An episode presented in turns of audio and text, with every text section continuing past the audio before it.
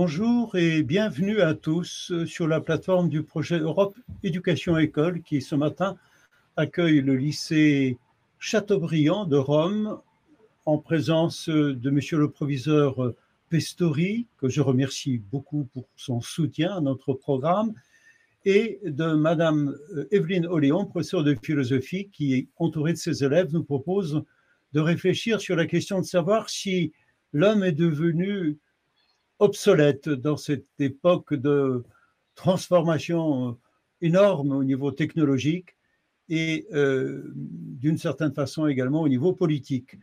Nous sommes euh, donc euh, dans la deuxième partie de ce programme des élèves du lycée Wittmer à Charolles avec Madame Mathilde Blondet ainsi que les élèves du lycée Jean-Pierre Vernant à Sèvres avec M. Jean-Pierre Langevin sont là et toutes les questions qui peuvent être posées sur Twitch seront recueillies par Antoine Châtelet, coordinateur de notre action au lycée Jean-Pierre Vernant.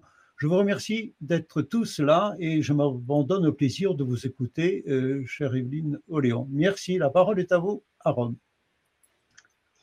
Merci. Alors, on va se centrer maintenant sur euh, transhumanisme et posthumanisme. Je commencerai par parler du transhumanisme.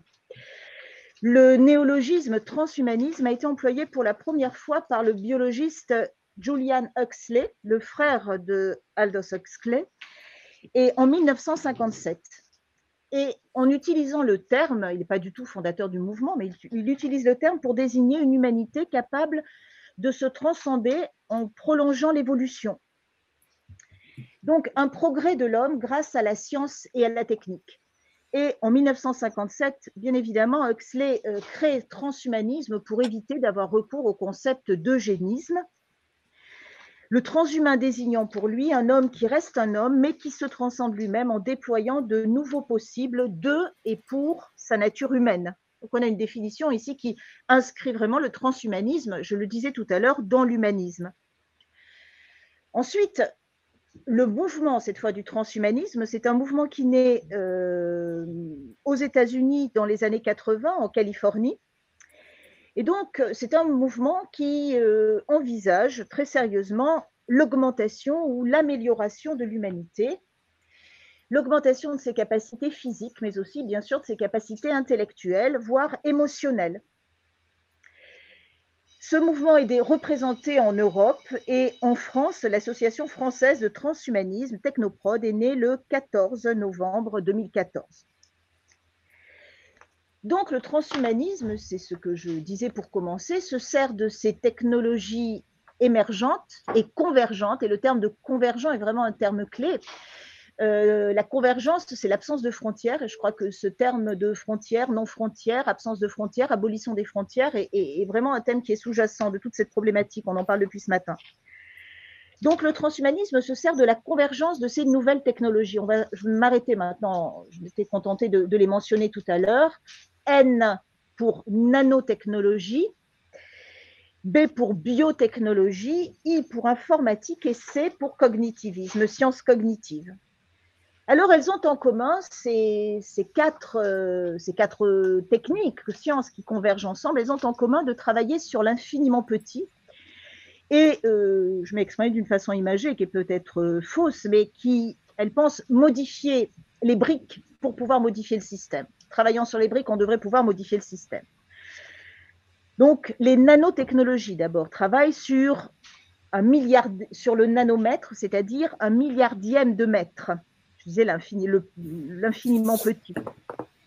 Et en travaillant ainsi, on pourrait recombiner la matière en formant de nouvelles molécules. Les nanotechnologies pourraient être par exemple prometteuses pour régler des problèmes euh, écologiques, supprimer les déchets en recombinant la matière. Alors, ce n'est pas ce qui nous intéresse maintenant, mais s'agissant du posthumanisme, elles permettent de penser une nanomédecine c'est-à-dire l'utilisation de prothèses euh, miniaturisées, minuscules, d'artefacts,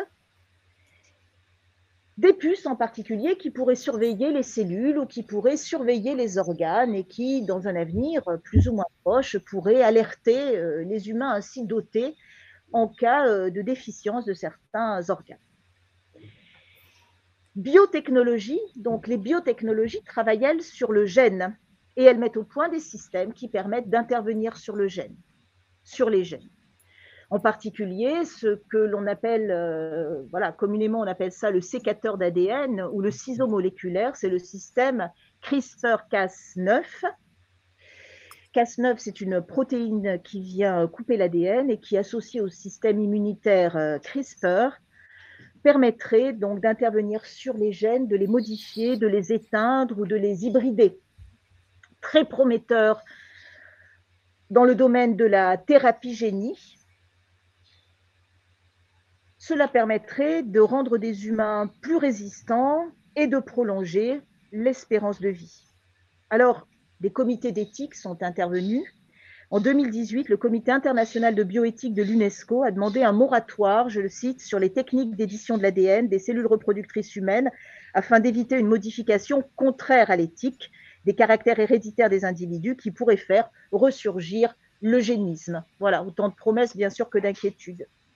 I, informatique, puisque le transhumanisme est lié à cet univers interconnecté, et cognitivisme, pour les sciences cognitives, avec les deux domaines euh, de prédilection que sont l'intelligence artificielle, mais aussi l'amélioration des facultés cognitives, l'amélioration de l'intelligence humaine et la production d'intelligence artificielle. Disons qu'il semble qu'en ce moment, on soit un peu euh, au point mort dans l'amélioration de l'intelligence artificielle et que donc du coup on développe davantage l'amélioration des facultés cognitives, donc mieux contrôler la mémoire, supprimer la violence, supprimer la souffrance. Ces associations transhumanistes sont essentiellement des constellations mais depuis 1998, elles se sont regroupées sous une euh, grande association, World Transhumanist Association, la WTA, qui est donc destinée à faire connaître et à propager le transhumanisme. Alors, cette euh, WTA a déclaré des, a donné des déclarations transhumanistes, moi depuis 1998 une première en 98, une deuxième en 2002, une troisième en 2009, et la dernière, je crois, ça doit être la dernière en 2012. Les élèves vont nous lire quelques articles de la déclaration transhumaniste de 2002 pour entendre un peu le, ton de, de ce type de discours. L'avenir de l'humanité va être radicalement transformé par la technologie. Nous envisageons la possibilité que l'être humain puisse subir des modifications tels que son rajeunissement, l'accroissement de son intelligence par des moyens biologiques ou artificiels, la capacité de moduler son propre état psychologique, l'abolition de la souffrance et l'exploration de l'univers. On devrait mener des recherches méthodiques pour comprendre ces futurs changements, ainsi que leurs conséquences à long terme. Les transhumanistes croient que, en étant généralement ouverts à l'égard de nouvelles technologies, en les adoptant, nous favoriserons leur utilisation à bon escient au lieu d'essayer de les interdire. Les transhumanistes prônent le droit moral de ceux qui le désirent, de se servir de la technologie pour accroître les capacités physiques, mentales ou reproductives et d'être davantage maîtres de leur propre vie.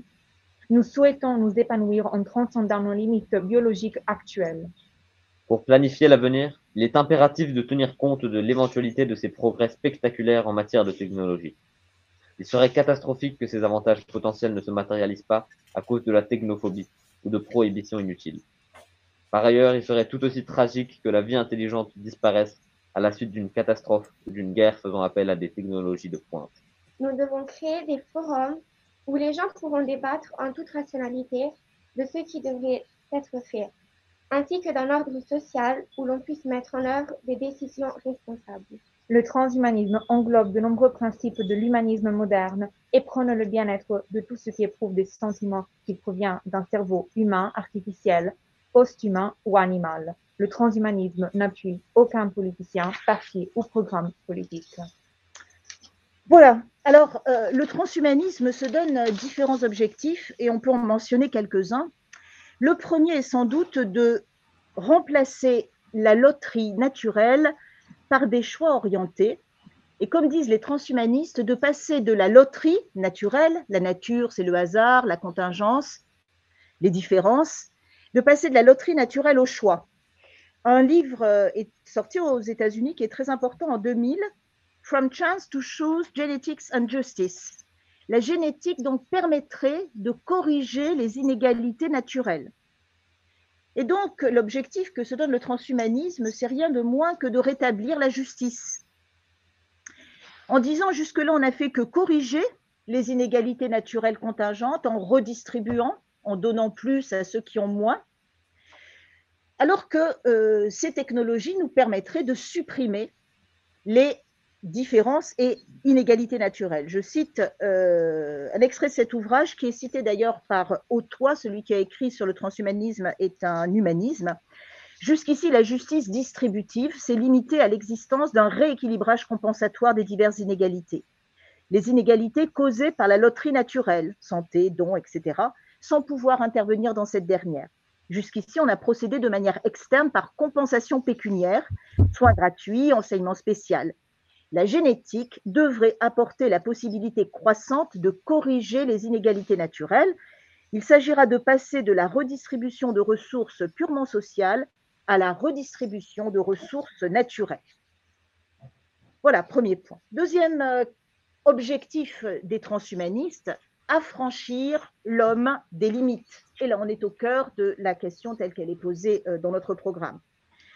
Ray Kurzweil, j'aurai l'occasion d'en reparler, c'est un post-humaniste, lui pour le coup, qui fait beaucoup parler de lui. Il a créé euh, dans la Silicon Valley avec, euh, Google, il a créé cette Singularity University, qui était une université euh, dans laquelle les cadres vont faire euh, quelques stages euh, dans l'ambiance post-humanisme. Et lui disait, l'essence de l'humain n'est pas dans nos limitations, même si nous en avons beaucoup, mais dans nos capacités à les dépasser. L'essence de l'humain est donc dans la capacité de dépasser les limitations. Alors ces limitations sont d'abord des limitations physiques et cognitives, donc, on a vu l'augmentation des capacités physiques par des prothèses, euh, l'augmentation des capacités cognitives, c'est l'intelligence euh, augmentée. Euh, je vais, on va peut-être sauter le, film, mais il y a un, Anglais, Kevin Warwick, qui travaille en Angleterre, qui est très connu et qui s'est fait implanter des électrodes dans le bras reliées au système nerveux qui lui permettent d'agir à distance sur des objets. Donc une expérience qu'il relate, vous trouverez ça très facilement. Il est euh, à New York et il arrive à faire euh, euh, bouger des objets, un robot qui se trouve de façon par la pensée grâce à, à ces puces qui se trouvent en Angleterre, donc agir sur les objets à distance. Autre limite, qui euh, est repoussée, c'est la limite liée à la souffrance. Et ici, je pense plus particulièrement à David Peirce, qui est l'un des fondateurs de la WTA et qui a euh, édité un manifeste hédoniste, un manifeste donc euh, hédoniste de plaisir. Il faut faire cesser les souffrances par une, dit-il, une ingénierie du paradis. Et concrètement, c'est l'usage de drogues synthétiques mais aussi de l'autostimulation intracrânienne. Il dit qu'il faut faire de la souffrance physique et morale une relique du passé, une humanité qui ne souffre plus. Et puis repousser les limites temporelles qui sont celles du vieillissement et de la mort. Alors pour repousser les limites de la mort, c'est ce qui caractérise ce mouvement post-humaniste qu'on appelle l'extropianisme, les extropiens, le mot extropianisme ou les extropiens est fondé euh, à partir d'un néologisme fondé à partir par opposition d'un terme que vous devez connaître, l'entropie ou l'anthropisme. L'entropie, c'est la tendance pour un désordre, pour un système, pardon, d'aller vers le désordre. C'est la tendance donc à la destruction, si vous voulez, d'un système, à la dégénération d'un système. Et donc, en forgeant ce terme de extropianisme, les extropiens luttent contre la dégénération d'un système, et en particulier d'un système organique, donc lutter contre la dégénération du corps, euh, contre le vieillissement, voire repousser la mort, puisqu'une des grandes idées, c'est la mort de la mort. Alors, deux techniques œuvrent à cela. Une première technique, c'est la cryonisation des corps. Vous connaissez ceci, mais finalement, c'est pas, on verra, ce qui intéresse le plus les transhumanistes ou les posthumanistes. Ce qui les intéresse surtout, plus que le corps, c'est l'immortalité de la conscience, l'immortalité de l'âme. J'y reviendrai parce qu'il y a une, euh, un spiritualisme évident avec, euh, les, avec ces mouvements-là. Et voilà pourquoi l'autre technique, c'est l'uploading, c'est-à-dire cette technique qui permet de faire passer le contenu du cerveau, j'ose pas dire de la pensée, téléchargé sur un ordinateur et qui donc rendrait la pensée éternelle à défaut d'avoir des corps immortels. Voilà, donc le, projet commun du transhumanisme, c'est bien de repousser les contraintes naturelles, de transformer la nature, mais en cela, et c'est ce que disent bien des transhumanistes, en cela, finalement, est-ce que le projet transhumaniste n'est pas profondément un projet humaniste?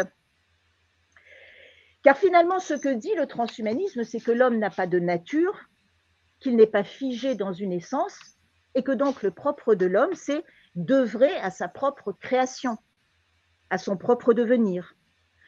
Donc on ne s'étonnera pas de voir un bon nombre de transhumanismes puiser dans les racines de l'humanisme des éléments de pensée qui ne vont que confirmer euh, leur propre, euh, leur euh, projet. En particulier, Luca va nous lire rapidement cet extrait de Pic de la Mirandole, donc l'humanisme de la Renaissance, qui mettait en évidence une plasticité de l'homme. L'homme n'est pas fait, mais l'homme se fait. Et de Pic de la Mirandole au transhumanisme, il y aurait peut-être un fil. En fin de compte, le parfait ouvrier décida qu'à celui qui ne pouvait rien recevoir en propre serait commun tout ce qui avait été donné de particulier à chaque être isolément. Il prit donc l'homme, cette œuvre indistinctement imagée, et l'ayant placé au milieu du monde, il lui adressa la parole en ces termes. Si nous ne t'avons donné, Adam, ni une place déterminée, ni un aspect qui te soit propre, ni aucun don particulier, c'est enfin que la place, l'aspect, les dons que toi-même aurais souhaité, les aies et les possèdes selon ton vœu, à ton idée. Pour les autres, leur nature définie est tenue en bride par des lois que nous avons prescrites. Toi, aucune restriction ne te bride. C'est ton propre jugement auquel je t'ai confié, qui te permettra de définir ta nature. Merci. Alors on pourrait aussi évoquer bien sûr la perfectibilité euh, chez Rousseau. L'homme ne naît pas homme, mais euh, le devient et l'héritage d'émancipation des Lumières, comme c'est fait parfois, et notamment, j'ai laissé dans le dossier pédagogique, on ne va pas le reprendre, un texte de Condorcet qui dit, mais euh, le, progrès des Lumières et le progrès technique devraient permettre de repousser le vieillissement et, et la mort de l'humanité. Donc les transhumanistes trouvent dans la tradition philosophique de quoi alimenter cette idée que la technique est libératrice c'est la reprise de Descartes, se rendre comme maître et possesseur de la nature, mais aussi de la figure grecque de Prométhée. Vous connaissez tous le mythe euh, de Prométhée euh, et d'Épiméthée. Épiméthée avait oublié, avait distribué les atouts aux différentes euh, espèces. Arrivé à l'homme, il n'y a plus rien et Prométhée doit aller voler le feu à Athéna et à Héphaïstos, qui est le symbole de la technique. Et finalement, l'indigence naturelle de l'homme se révèle une chance, puisque cela va permettre à l'homme de se faire grâce à la technique. Et ces pouvoirs techniques qui euh, permettent à l'homme de se faire sont parfois justement des pouvoirs qui frisent la démesure et les transhumanistes n'hésitent pas à évoquer ce vieux thème grec de l'ubris L'homme parfois risque de trop en faire. Vous vous rappelez le cœur d'Antigone. L'homme est Dainos, il est merveilleux et terrifiant en même temps. Voilà, donc finalement, même les excès du transhumanisme seraient, ne seraient rien d'autre que l'essence de la technique qui donne toutes les possibilités. Donc, le transhumanisme resterait profondément humaniste. Ce n'est donc pas avec le transhumanisme qu'on rencontre le thème de l'obsolescence de l'homme, et c'est du côté par contre, cette fois, euh, du post-humanisme qu'il faut euh, se tourner. Différence entre le transhumanisme et le post-humanisme, on peut penser, outre la question de l'amélioration et du dépassement, on peut penser que le transhumanisme est le mouvement et le post-humanisme est le résultat ou l'objectif, ce n'est pas tout à fait la même chose, soit que l'homme soit déjà devenu obsolète, soit qu'on souhaite que l'homme le devienne, le transhumanisme porterait un dépassement de la réalité humaine.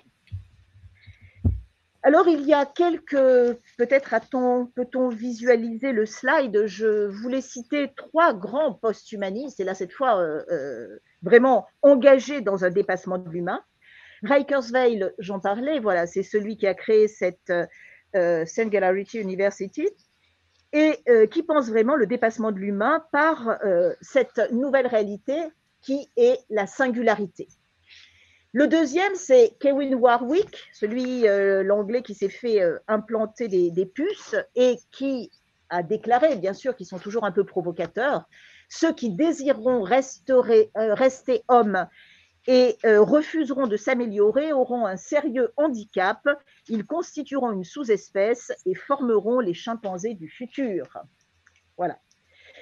Et puis un post-humaniste français, Jean-Michel Truong, un spécialiste des sciences cognitives, qui lui pense la figure du successeur pour succéder à l'humain, et qui dit, après Auschwitz, il n'est plus possible de trouver désirable un futur à visage humain, qu'après l'homme, ce soit encore l'homme, voilà en vérité le comble du désespoir. Alors le posthumanisme n'a pas la prétention seulement de transformer la nature, mais bien de dire adieu à la nature.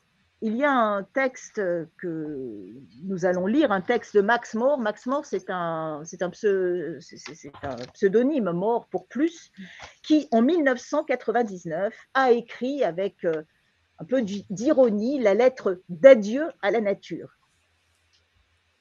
Lettre d'adieu à la nature.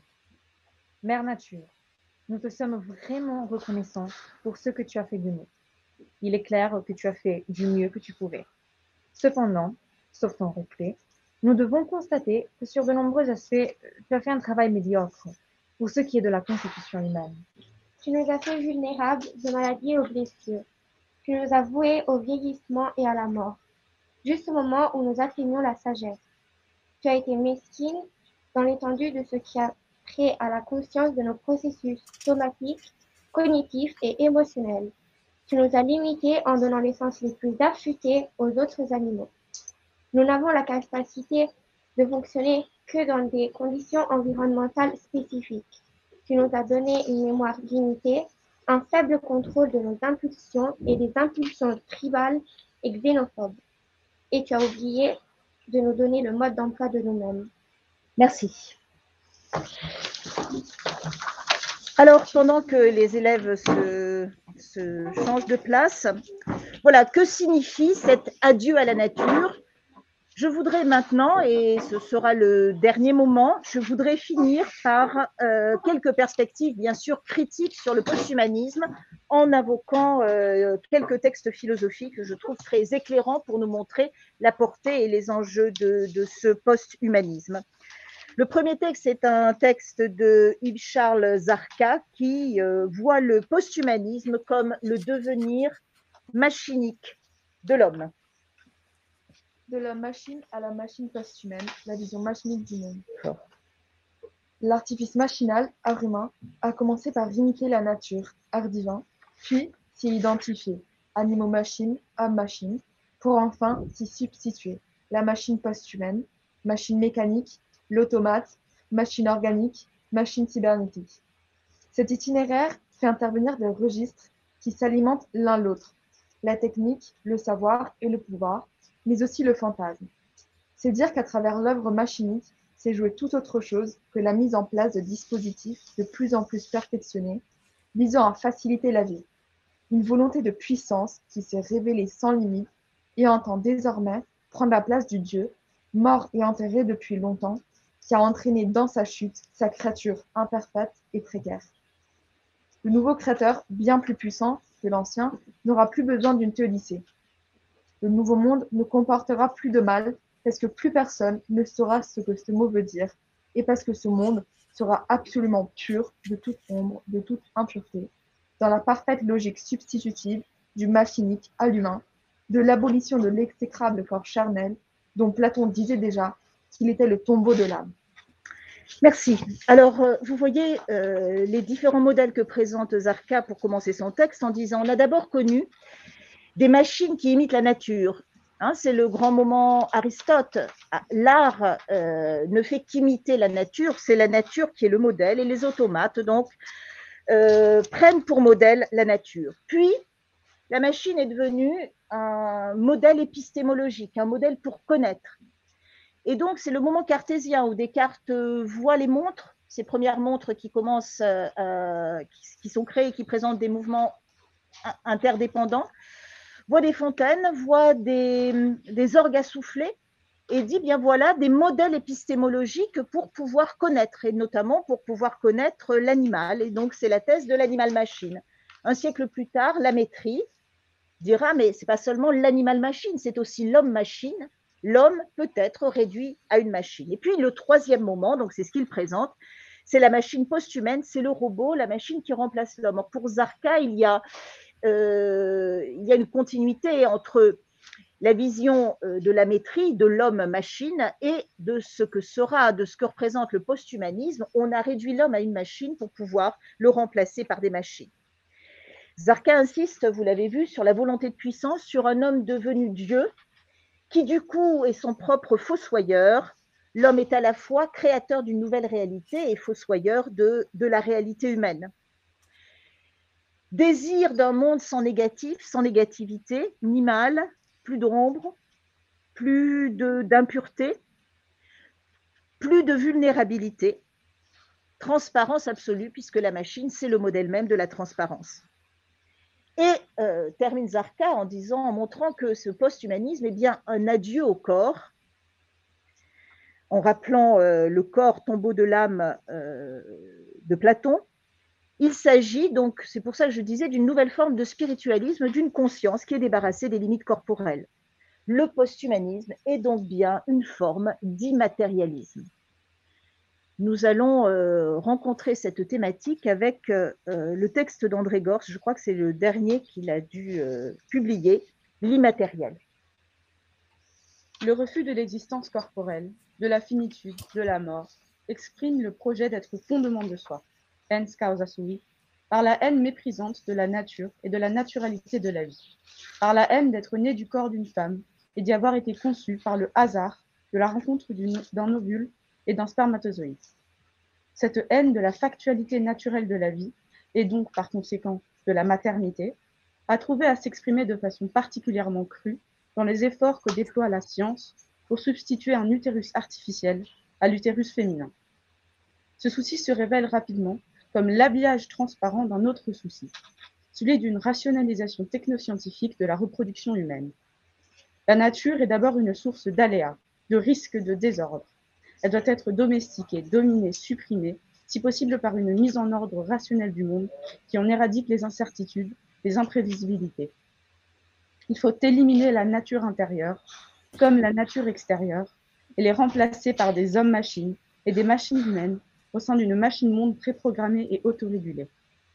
C'était, au XIXe siècle, l'idéal de l'alliance de la science et du capital au sein d'une civilisation d'ingénieurs. L'idéal s'est radicalisé. Il s'agit maintenant de recréer le monde, non de le mettre en ordre.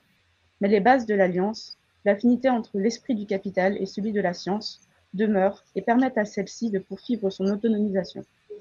Il s'agit de rien moins que d'industrialiser la reproduction des humains de la même façon que la biotechnologie industrialise la reproduction des espèces animales et végétales, pour finir par substituer des espèces artificielles créées par ingénierie génétique aux espèces naturelles. L'abolition de la nature a pour moteur non le projet démiurgique de la science, mais le projet du capital de substituer aux richesses premières que la nature offre gratuitement et qui sont accessibles à tous, des richesses artificielles et marchandes. Transformer le monde en marchandise dont le capital monopolise la production, s'opposant ainsi en maître de l'humanité. Merci. Alors, euh, André Gors, vous voyez, commence son texte en évoquant la haine, et le terme est repris plusieurs fois, c'est-à-dire on est dans le registre du pathos. Il dit le posthumanisme naît d'une haine et d'un rejet, naît d'un ressentiment, un ressentiment vis-à-vis de la nature, nature considérée comme imprévisible, contingente, mais il le dit aussi, euh, gratuité. C'est le ressentiment, on en parlera un petit peu plus loin, d'être né, euh, la non-acceptation de la naturalité de l'existence. Rappelez-vous les, Italiens, le, futurisme, Marinetti, qui disait enfanter sans la vulve de la femme. C'était l'objectif de le rêve de Marinetti et d'où la référence à ce qu'on appelle l'ectogénèse. L'ectogénèse, c'est l'idée vraiment d'une genèse en dehors de l'utérus et donc l'idée de créer des utérus artificiels. Alors, ce projet d'un adieu à la nature, c'est le projet, c'est dit d'une façon spinoziste, ens causa sui, d'être cause de soi. Et ce projet d'être cause de soi, bien sûr, on le retrouve dans, le clonage, clonage dont je rappelle qu'il est interdit par le Code civil. Il est considéré comme portant atteinte à l'intégrité de l'espèce humaine. Et finalement, ce que nous dit André Gors, le marxiste, c'est que le combat contre la loterie naturelle, ce n'est pas le combat contre la justice, comme on le disait tout à l'heure, mais c'est en fait le combat du capital. Et il voit le posthumanisme comme une arme du capital. Rationalisation technoscientifique, qui est essentiellement un projet économique, industrialiser la reproduction, instaurer un marché du sperme, de la maternité et un marché des embryons.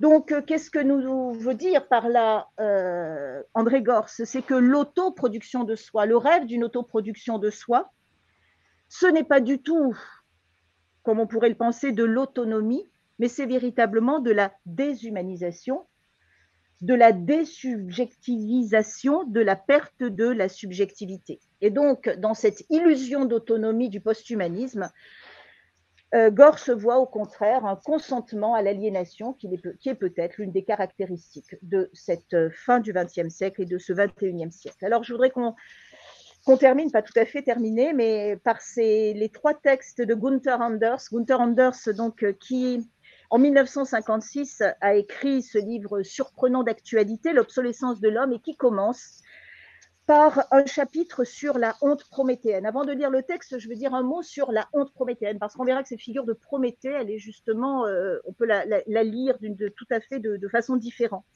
Qu'est-ce qu'il appelle la honte prométhéenne? C'est la honte qui s'empare de l'homme devant l'humiliante qualité des choses qu'il a lui-même fabriquées ça part d'une anecdote. Il va visiter une, une, exposition euh, de machines avec un ami il dit, au lieu d'être, euh, d'abord, cet ami était admiratif des machines et puis ensuite il était un peu dépressif. Il était dépressif parce que c'était ça. Il sentait une honte prométhéenne. Les machines sont fabriquées, elles sont formidables, elles sont dotées de tout un tas de possibilités et l'homme n'est pas fabriqué, et l'homme n'est pas transparent, et l'homme euh, se sent donc humilié par cette force des machines qu'il a produit loin de s'en glorifier, il se sent humilié. Voilà, nous allons lire ce premier texte de Gors. Excusez-moi, d'Anders. Si j'essaie d'approfondir cette honte cométéenne, il me semble que son objet fondamental, l'opprobre fondamental, qui donne à l'homme honte de lui-même, c'est son origine. T a honte d'être devenu plutôt que d'avoir été fabriqué. Il a honte de devoir son existence, à la différence des produits qui, eux, sont irréprochables, parce qu'ils ont été calculés dans les moindres détails, au processus aveugle, non calculé et ancestral de la procréation et de la naissance. Son déshonneur tient donc au fait d'être né à sa naissance qu'il estime trivial, pour cette seule raison qu'est la naissance. Mais s'il a honte du caractère obsolète de son origine, il a bien sûr également honte du résultat imparfait et inévitable de cette origine, en l'occurrence lui-même. Günther Anders, L'obsolescence de l'homme, 1956. Voilà, alors, cette honte prométhéenne, c'est finalement le refus d'accepter le legs, l'héritage, le refus d'être né et d'être né euh, d'autres, donc de ne pas être cause de soi. Et l'homme combat cette honte en cherchant à devenir l'ingénieur de ses propres conditions d'existence. En se faisant, euh, Human Engineering. Allez-y. Il se lance dans certaines expériences, et plus précisément dans certaines transformations de lui-même, qu'il appelle Human Engineering, l'ingénierie humaine. Le Human Engineer ne veut pas savoir ce qu'est sa nature physique, mais jusqu'à quel point elle peut subsister. Il ne veut pas savoir comment elle s'est formée, mais à quelles conditions extrêmes elle peut se conformer. Il ne veut pas non plus savoir quelles sont ses limites, mais lesquelles pourraient encore être reculées. Il ne s'intéresse aux situations physiques limites, construites artificiellement, que dans le but de les dépasser. Tel un pionnier, il repousse ses frontières toujours plus loin, il s'éloigne toujours davantage de lui-même, il se transcende toujours plus. Et s'il ne se transporte pas dans la région du surnaturel, il change néanmoins puisqu'il repousse les limites innées de sa nature vers le royaume de l'hybride et de l'artificiel. Voilà, on est en 1956, donc euh, quatre ans avant la naissance du terme cyborg, limite de l'hybride et de l'artificiel. Et il faut voir donc cette euh, conquête de l'ingénierie sur soi comme étant une fierté prométhéenne qui vient répondre à la honte prométhéenne. Or, cette fierté prométhéenne, elle est très étrange parce que finalement, qu'est-ce que désire l'homme Nous dit Anders, il désire devenir un instrument. Il désire une auto-réification. Il se fait chose et il se fait chose par lui-même. Et lorsqu'Ander en parle, il prend l'exemple trivial des girls et du make-up. Des filles qui se maquillent et qui ne voudraient pas justement, qui auraient l'impression de sortir nues si leur corps n'était pas travaillé, si donc elles ne refaisaient pas leur visage par le maquillage. Bien évidemment, il ne s'agit pas que de cela dans ce contexte-là, mais plutôt de tout ce qui est présent euh, à travers la figure du cyborg. Alors, selon Anders, il y a dans cette tentative de d'auto-réification quelque chose qui n'est pas réductible à l'ubris, qui n'est pas réductible à la démesure technique dont parlait le cœur d'Antigone. Et pourquoi? Parce que dans, ce consentement à la réification, l'homme se fait lui-même instrument, il se soumet à une mesure, plus qu'il est des mesures. Sa démesure l'amène à se soumettre à une mesure, à se soumettre à, une, à un assujettissement. L'assujettissement devient désirable. Or, c'est ça ce que met en évidence Anders. Euh, le XXe siècle a lutté contre l'instrumentalisation, la déshumanisation de l'homme. L'homme de cette fin du XXe siècle, on arrive à désirer, à souhaiter sa propre réification, sa propre aliénation. On comprend mieux donc euh, ce que signifie cette honte prométhéenne et on va le voir pour Anders, il s'agit d'une présomptueuse auto-humiliation, faite tout en même temps de présomption et d'orgueil et en même temps d'auto-humiliation dans ce consentement à l'instrumentalisation. On va lire ce dernier texte d'Anders.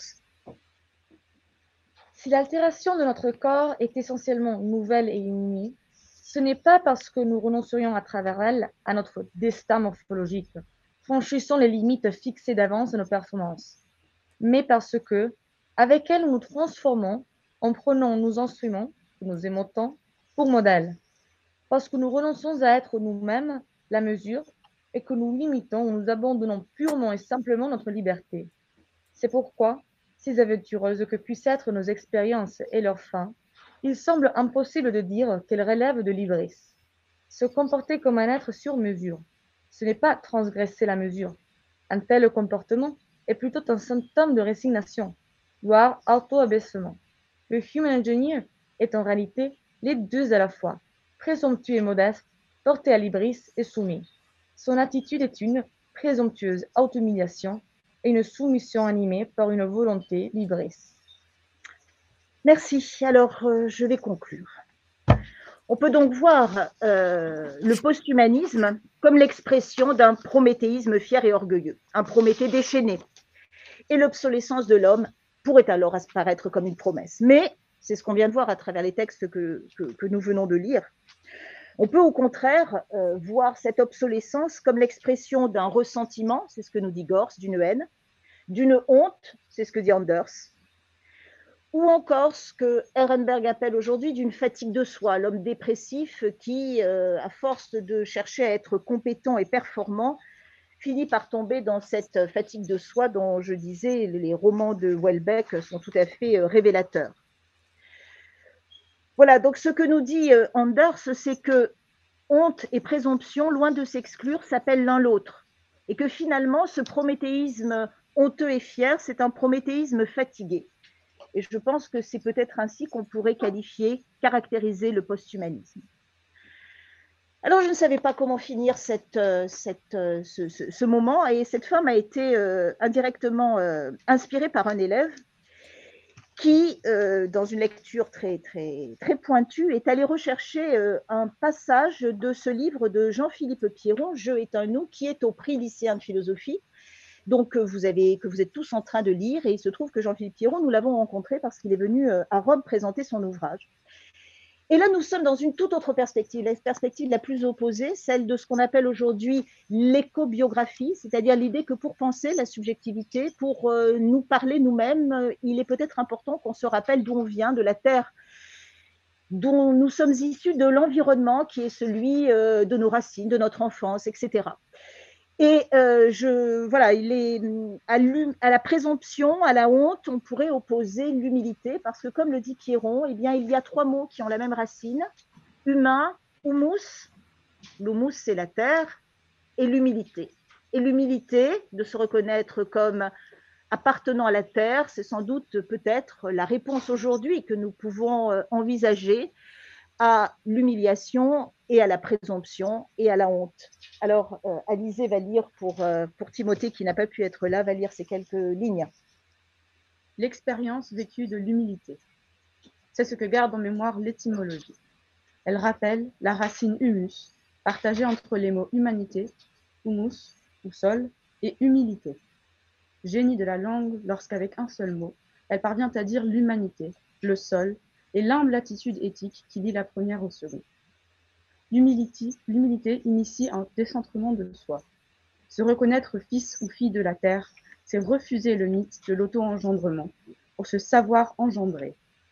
Par mon corps, l'humilité incarne une forme d'autonomie dans la dépendance. Je prends conscience que j'appartiens à la terre avant que je ne me fasse croire illusoirement qu'elle m'appartient. Prendre la mesure affective de notre consistance intérieure, renforcée par la qualité de ces liens, travaille à notre résistance éthique et politique. Merci. Merci à vous, Evelyne. Merci à vos élèves. Nous accorderiez-vous encore deux, trois, quatre minutes pour euh, deux questions? Oui, bien sûr. Je me tourne vers le lycée Wittmer. Les élèves de Mathilde Blondet, s'il vous plaît, pouvez-vous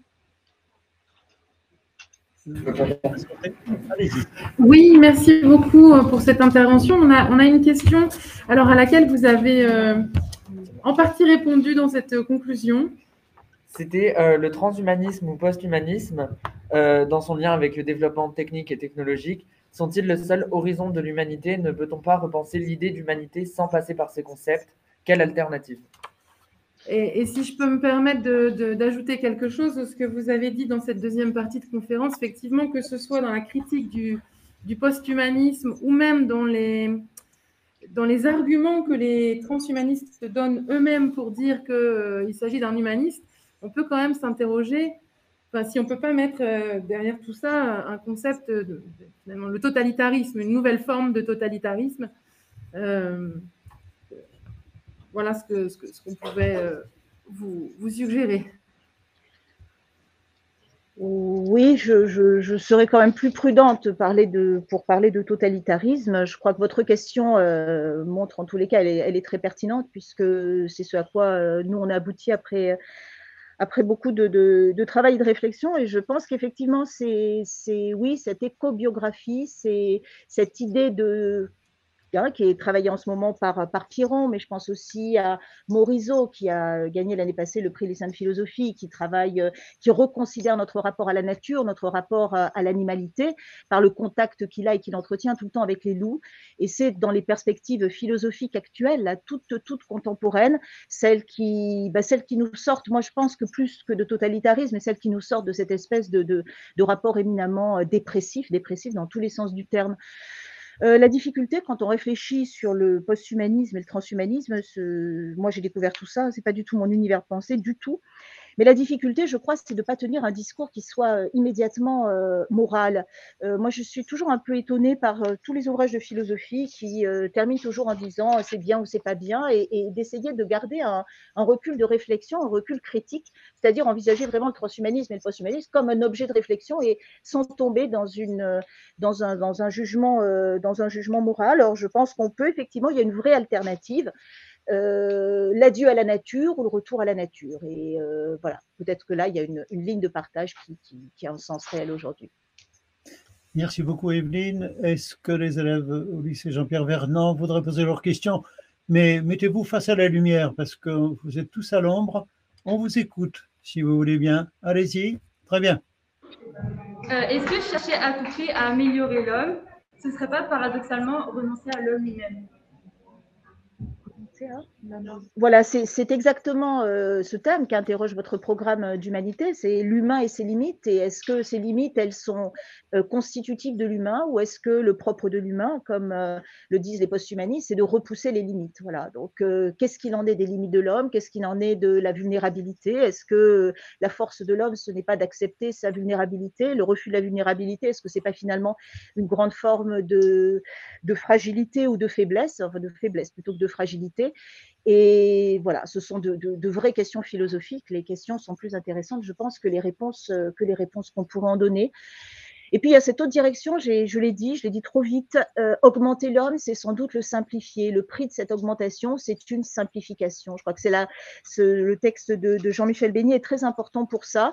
On a d'abord simplifié l'humain, on a réduit le langage à, à de l'information, on réduit l'intelligence à des algorithmes, on réduit euh, la culture à de la compétence et dans ces conditions-là, eh bien, bien, évidemment, on peut augmenter, mais qu'est-ce qu'on augmente? C'est sans doute euh, plus cette, cette euh, complexité humaine.